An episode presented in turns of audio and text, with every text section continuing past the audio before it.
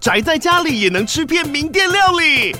最懂吃的美食平台宅点心满周岁喽！二月二十六号至三月三十一号，周年庆消费满千折五十元，满两千折两百元，限量五十组超值组合包，原价二四九九元，特价二四零零元，搭配专区优惠再折两百元。鱼子烧麦、老爷叉烧、鲜肉汤包、墨西哥起司煎饼，揪朋友来家宅着吃更好吃。马上点击链接探访宅点心。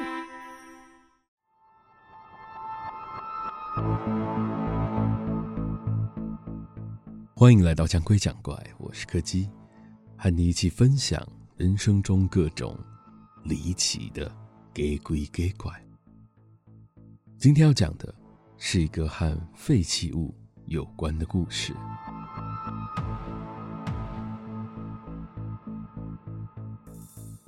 那是一次非常特别的经验。那天晚上，我在买完宵夜回家的路上，看到了好几个堆放在路边的大型废弃家具，上面还贴着一张纸条，写着“已经联络清洁队来清运了”。基于某一种难以形容的原因，我对那些废弃的家具产生了些微的兴趣。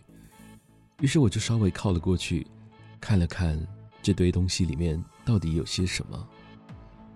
除了沙发、冰箱、床架这种大型的家具之外，地上还摆了一台看起来年代十分久远的窗型冷气。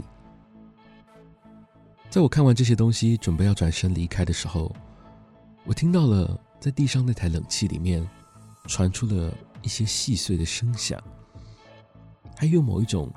很像是猫叫的声音。我好奇地蹲下身去，只见那台冷气出风口的扇叶已经几乎完全损坏。当时我猜想，或许是有小猫趁机溜进去躲藏了吧。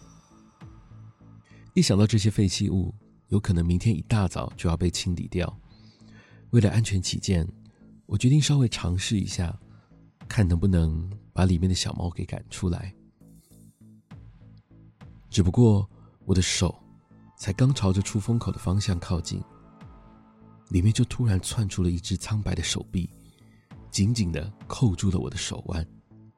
虽然我试图要将手抽离回来，但那只手臂却有着和外观完全不相符的力道，不管我怎么用力，都无法移动分毫，感觉就像是被一个石像给固定住了一样。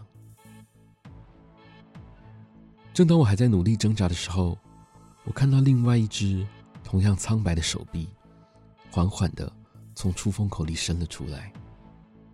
接着，他就用一种非常轻柔的动作，开始在我的手掌上比划着，好像是在写字一样。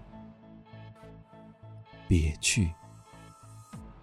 在我终于辨认出来，并且轻声念出这两个字的瞬间，原本一直紧抓着我的手臂。突然就松开了掌握，缓缓地缩回了冷气里面。我始终无法理解那天晚上我到底遇到了什么。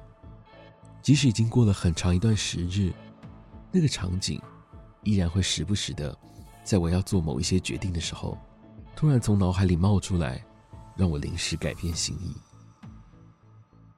或许他是为了要帮我挡下某些灾祸吧，但我大概。一辈子都无法确认了。